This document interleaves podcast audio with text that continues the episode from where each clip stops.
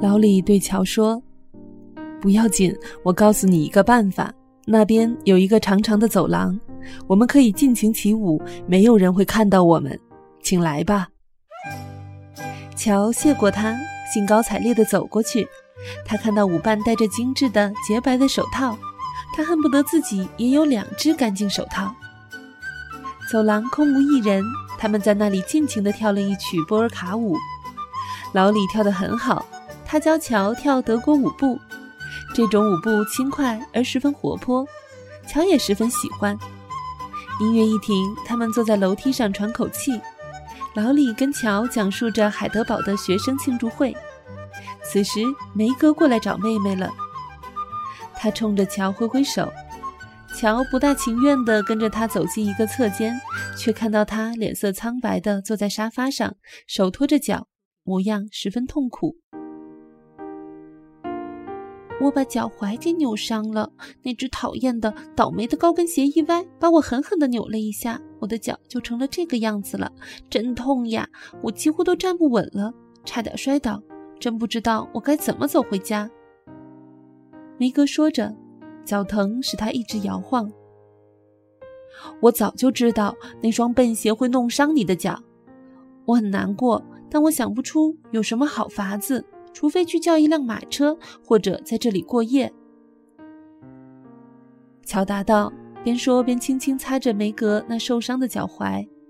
“雇一辆马车要花不少钱，再说根本也叫不到马车，因为大多数人都是坐自己的马车来的。这里离马厩有好长一段路呢。再说也找不着人去叫呀。”“我去。”你可千万别去！现在已经过九点了，外面黑黑的，我不能待在这里，因为屋里满是人。莎莉有几个女孩子陪着，我在这里等汉娜来，到时候再好好的想办法吧。我去叫老李，他一定会去的。乔说，想到这个好主意，让他大大的松了一口气。求求你，求求你，你不要去，不要让人知道。把我的橡胶套鞋给我，把这对鞋子放到我们带来的包袱里。我不能再跳了。晚饭一吃完，就看汉娜来了没有。她一到，马上告诉我。他们现在出去吃饭了，我陪着你，我宁愿这样。亲爱的，快到那边给我弄点咖啡，我累得要命，简直不能动了。梅格说完，斜靠在沙发上，把橡胶套鞋藏得恰到好处。乔便朝饭厅跑去，一路上跌跌撞撞。他先是闯入一个地方，那个小房间原来是放瓷器的。接着，乔又推开一扇房门，却发现加德纳先生正在那里独自休息。直到最后，可怜的乔才找到了饭厅。他慌慌张张地冲到桌边，好不容易倒好咖啡，匆忙中又把它弄溅了，搞得一身都是，把衣服的前幅弄得像后背修补的状况一样糟糕。哦，我的上帝，我可真是个冒失鬼！乔叫道，忙用梅格的手套擦拭，谁知又把梅格的手套给搞得一塌糊涂，这又赔上了一只手套。有什么我可以帮忙吗？这时，一个友善温柔的声音传来，原来是老李。他一手拿着装的满满咖啡的杯子，一手拿着放有冰激凌的小盘子。我正想给梅格弄点咖啡，他疲倦过度累坏了。我不小心别人碰了一下，变成了这副狼狈相。乔说着，沮丧地看着弄脏了的裙子，又看看变成咖啡色的手套，真是太糟糕了。不过我手里的东西正要送给人，可以拿给你姐姐吗？哦，真是太谢谢你了。东西还是你拿着吧，我来带路就好了。我拿着准会闯祸的。乔说完，在前面引路。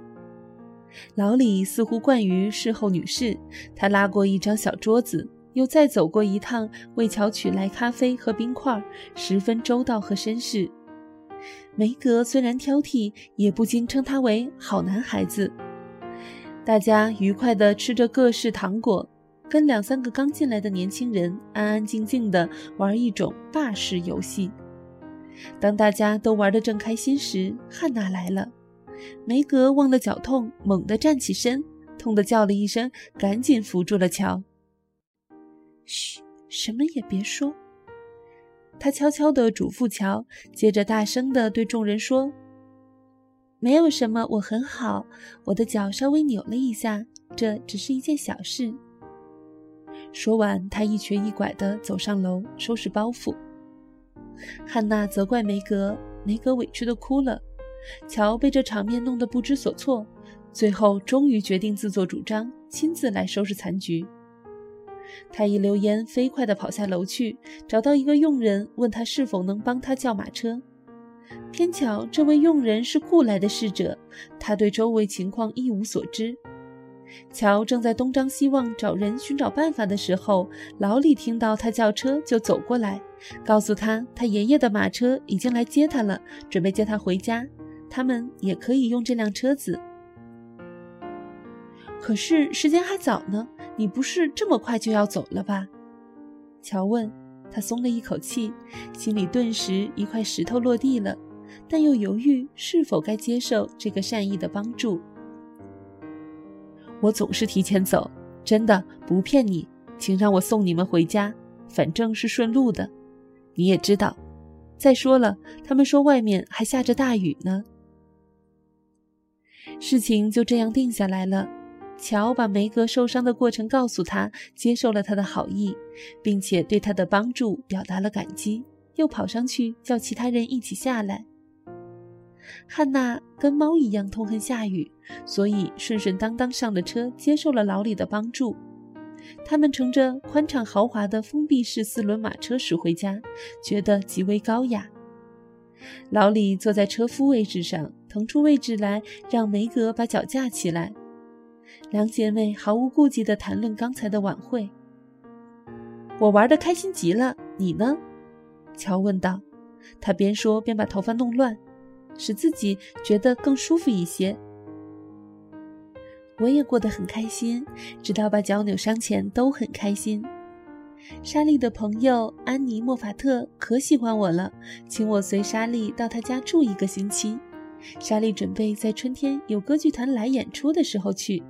如果妈妈能让我去，就太好了。梅哥答道。想到这里，他觉得非常愉快。我看到你跟那个被我躲开的红头发小伙子跳舞，他人好吗？哦，他人非常好。还有，他的头发是红褐色的，不是红色。他可有礼貌了。我跟他跳了一个漂亮的瑞多瓦舞曲呢。他学跳新舞步时像个颤抖的草蜢，我和老李都忍不住笑了起来。你听到了吗？没有，但这样笑话别人可是非常无理的哦。你们一晚上藏在那里头，你们都干了些什么呀？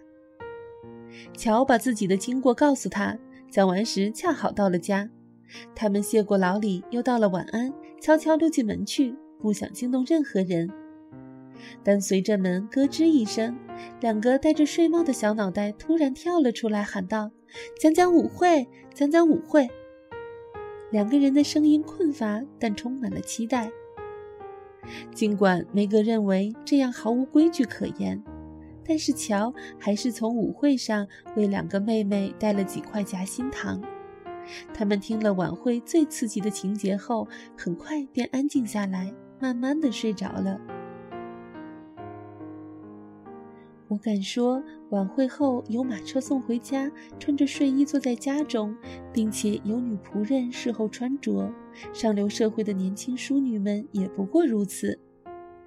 梅格边说边让乔在他的脚上敷上消肿止痛的药物，并给他梳头发。虽然我们的头发烧焦了，衣裳不新也不华丽，就连手套也不成双，紧紧的鞋子又扭伤了脚踝，但我确定我们比上流社会的年轻女士玩得开心多了。乔说：“我想他说的非常有道理。”